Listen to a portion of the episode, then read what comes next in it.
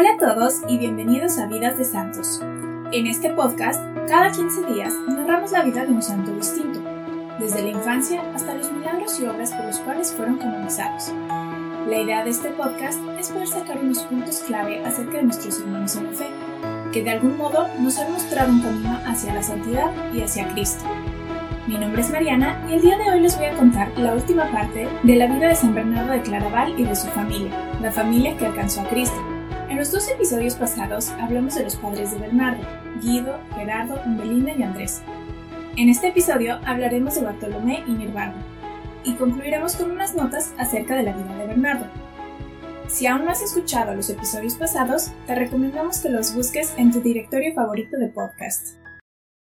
Beato Bartolomé. En la primavera de 1112 llegaron al Cister 30 caballeros liderados por Bernardo. Entre ellos estaba Bartolomé, un joven inmaculado e incorrupto. Era un chico moderado, callado, pero con la misma fuerza interior que Bernardo. Bartolomé había sido bendecido con el don de la oración de un modo especial, y Bernardo lo sabía. Por eso le encargó tareas para las cuales sus dones fueran bien utilizados. Varios años después de su entrada en el Cister, lo envió en calidad de abad a la Ferte con las siguientes indicaciones. No olvides que la cruz no solo significa sufrimiento y muerte, sino también resurrección. Recuerda que lo que limpia de todo pecado no es el sufrimiento ni el martirio en sí mismo, sino la fe. La decisión que acojo con agrado partió del obispo Esteban. Todo es muy repentino y tendrás que partir mañana. Solo tengo que decirte que seas tú mismo. La vida que lleves hablará por ti. Recuerda que a lo alto se llega trepando y no volando. Trepa con los dos pies y enseña a hacerlo a los que dependan de ti. La meditación y la oración son los pies.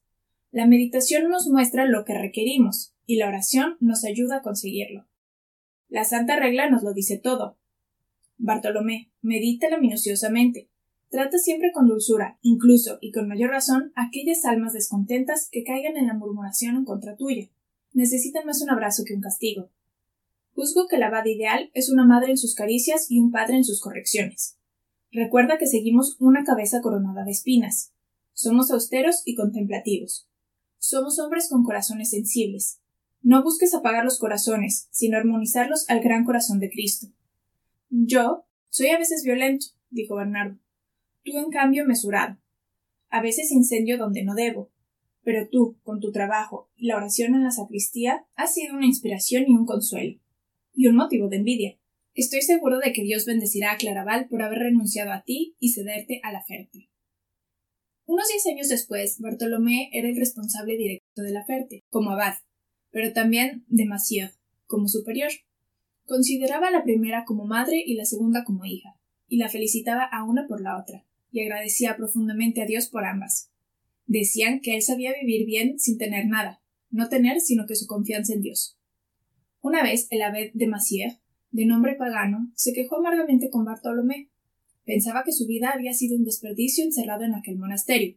Todo le pareció de repente una tontería, cantar salmos, matarse de hambre, labrar la tierra como un siervo después de haber sido amo, alimentarse con mala comida y beber vino rebajado con agua, y sin embargo llamar a todo eso un tributo al buen Dios. Aun así, una vocecita repetía en su interior Tu razonamiento está equivocado. Cuando hubo terminado su lamentación frente a Bartolomé, éste le contestó Me alegro por usted. Parece que Dios ha confiado en usted como en el santo Job. Le dio la razón. La alimentación, las habitaciones, las ropas son miserables, el trabajo es degradante. Es más, algunos de sus compañeros son poco gratos. Sin embargo, usted ha mirado las cosas con la luz equivocada. Los árboles y los pastos, a la luz de la luna, parecen negros, pero a la luz del sol son verdes. Le está faltando la luz del Hijo, que nos permite ver todo lo que hacemos por amor, por amor a Él. Si solamente somos la luz de la razón, los treinta años de vida oculta de nuestro Señor parecen un desperdicio. Cristo pasó haciendo el bien, comía y bebía con sus amigos, pero también sudó sangre, fue coronado de espinas y crucificado. Eso fue por sus pecados y por los míos, por los del mundo entero. Si los hombres y las mujeres fueran todos puros como los ángeles y los santos, ni la Ferte ni el mismo Cister tendrían razón de existir. Si piensa que ha malgastado su juventud, permita que le diga que ha dado a Dios lo mejor de lo mejor. Estos ocho años de fe que ha vivido han sido de esperanza y de amor, es sublime, pagano, usted ha imitado a Cristo. La vida de Abad de Bartolomé fue larga y fecunda, Justamente cuando creía que había aprendido a tratar con amor y paciencia y se sentía apto para la vida, vino a llamarlo la muerte. El 9 de diciembre se celebra el Beato Bartolomé. El año de su muerte sigue siendo un dato incierto, debido a la revolución, el fuego y el saqueo de documentos. Beato Nirvardo. Guido, Bernardo, Andrés y Bartolomé se habían ido a Chatillon hace seis meses. Regresaron al castillo de Fontaine solo para despedirse de su padre, Umbelina y Nirvardo. Ahora se iban al Cister en modo definitivo. Cuando vieron a Nirvardo, que entonces contaba con solo doce años, Guido le dijo que viera con placer tanto el castillo como las tierras que le pertenecerían, porque algún día sería el dueño de todo aquello al no quedar más herederos. Nirvardo contempló todo aquello con una tristeza infinita, y con lágrimas en los ojos dijo Esperaba que hubieran vuelto todos a casa, pero ahora veo que ustedes se apropian del cielo y a mí en cambio me dejan solo en la tierra. Pues no es justo y no lo quiero, y se alejó corriendo al interior del castillo. Nirvardo lloró en su cuarto hasta sentir que no quedaban más lágrimas en sus ojos, y pensó Ya sé lo que haré. Yo también me convertiré en monje. Un día de mayo, Umbelina dijo preocupada a su padre Nadie sabe en dónde está Nirvardo, padre. Ambos se dirigieron apresuradamente a la caballeriza, para descubrir que tampoco se encontraba una yegua llamada Lady, que era la favorita de Nirvardo. Entonces el caballerango confesó que había partido desde el amanecer en dirección al Cister, y justo en ese momento escucharon el galopar de la yegua montada por Nirvardo, que regresaba al castillo. Más tarde, Nirvardo confesó su escapada y explicó que había podido ver a sus hermanos Guido, Bernardo, Gerardo, Andrés y Bartolomé, y también el abad Esteban. Lo había despedido con las palabras amistosas, diciéndole Podrás volver cuando seas un poco más grande. A la mañana siguiente, el señor de Fontaine habló muy seriamente con el único hijo que le quedaba, y trató de hacerlo entrar en razón, hablando del ducado y de su posible futuro. El chico se limitó a preguntar ¿Cuándo seré suficientemente grande, padre? Su pensamiento seguía anclado en el Cister. Unos meses más tarde, Nirvardo dijo en modo triunfal Ahora tengo trece años. Se dirigió a la caballeriza y pidió que le ensillaran a su yegua y lo dejaran ir al bosque sin acompañante alguno, como regalo de cumpleaños. El abad Esteban le repitió esta vez Te recibiré cuando seas un poquito mayor. Nirvardo lo tomó como una promesa y se sintió dichoso. Cuando cumplió dieciséis años, llegó al Cister en su yegua, a quien la mandó de regreso al castillo diciéndole Se acabaron las escapadas para nosotros, lady. Ahora soy suficientemente grande. En 1117, luego de que Nirvardo hiciera sus votos perpetuos, Esteban envió a Claraval al feliz muchacho para que viviera la vida religiosa teniendo a Bernardo como abad y a sus hermanos como compañeros. Nirvardo con los años llegó a dirigir un monasterio. Un día llegó Bernardo y le dijo Tienes tanto éxito que deberé trasladar. Resulta que el duque Conon de Bretaña ha decidido cambiar de vida y demostrar su simpatía hacia nosotros, donando unas tierras y un monasterio. Ha prometido ganado, e incluso una parte del sustento. Yo debo ocuparme de asuntos referentes al Papa, como sabes. Así que irás tú. Tomó un grupo de doce y se encaminó a Bretaña. Encontraron solo el edificio. Ganado no había, y la tierra nunca había sido trabajada. Nirvardo miró el lugar, y luego a su comunidad, y sonrió. Tres años más tarde, Bernardo llegaba de visita al monasterio. Se horrorizó al ver a Nirvardo con el hábito raído y consumido a los huesos. ¿Dónde está tu comunidad? preguntó alarmado. En el bosque. Están recogiendo bayas, puesto que no tenemos otra cosa para mantener unido cuerpo y espíritu. No hay ganado, la tierra nunca fue labrada, y aunque cada año logramos una pequeña producción, aún no es suficiente. No recibimos apoyo del duque. ¡Qué barbaridad! Volverás a Claraval con toda tu comunidad, y este monasterio desaparecerá. Busai dejará de ser fundación cistercense debido a las promesas incumplidas. Hablaré con el duque. Al día siguiente se presentó el duque con un puñado de caballeros. Al saber de la presencia de Bernardo, habían tenido que abandonar la lucha. El reclamo de Bernardo fue severo. Le dijo un hombre vale por su palabra, y que él no había cumplido. Por eso, la comunidad se vuelve a Claraval. El duque mostró su arrepentimiento y solicitó una segunda oportunidad para cumplir con todo lo que había prometido. Se reconoció egoísta y pidió perdón. Terminó pidiendo que los monjes rezaran por él y por su gente, pues mucho lo necesitaban. Bernardo dijo Rezaremos por ustedes desde Claraval. Pero Nirvardo, en un tono conciliador, solicitó que se diera la oportunidad de honrar su palabra. Sus monjes así lo deseaban. El duque cumplió sus promesas y Busai prosperó. En 1146, Bernardo llamó a Nirvardo a su lado y le anunció que ahora iría a Normandía para fundar el monasterio de Soulevieux, cerca de la ciudad de Vire, y después iría a España. Bernardo había conocido a la princesa Sancha, hermana del rey Alfonso, quien había pedido que fundaran una colonia allá. No había pasado ni un mes de 1147 cuando Bernardo envió a Nirbardo a España.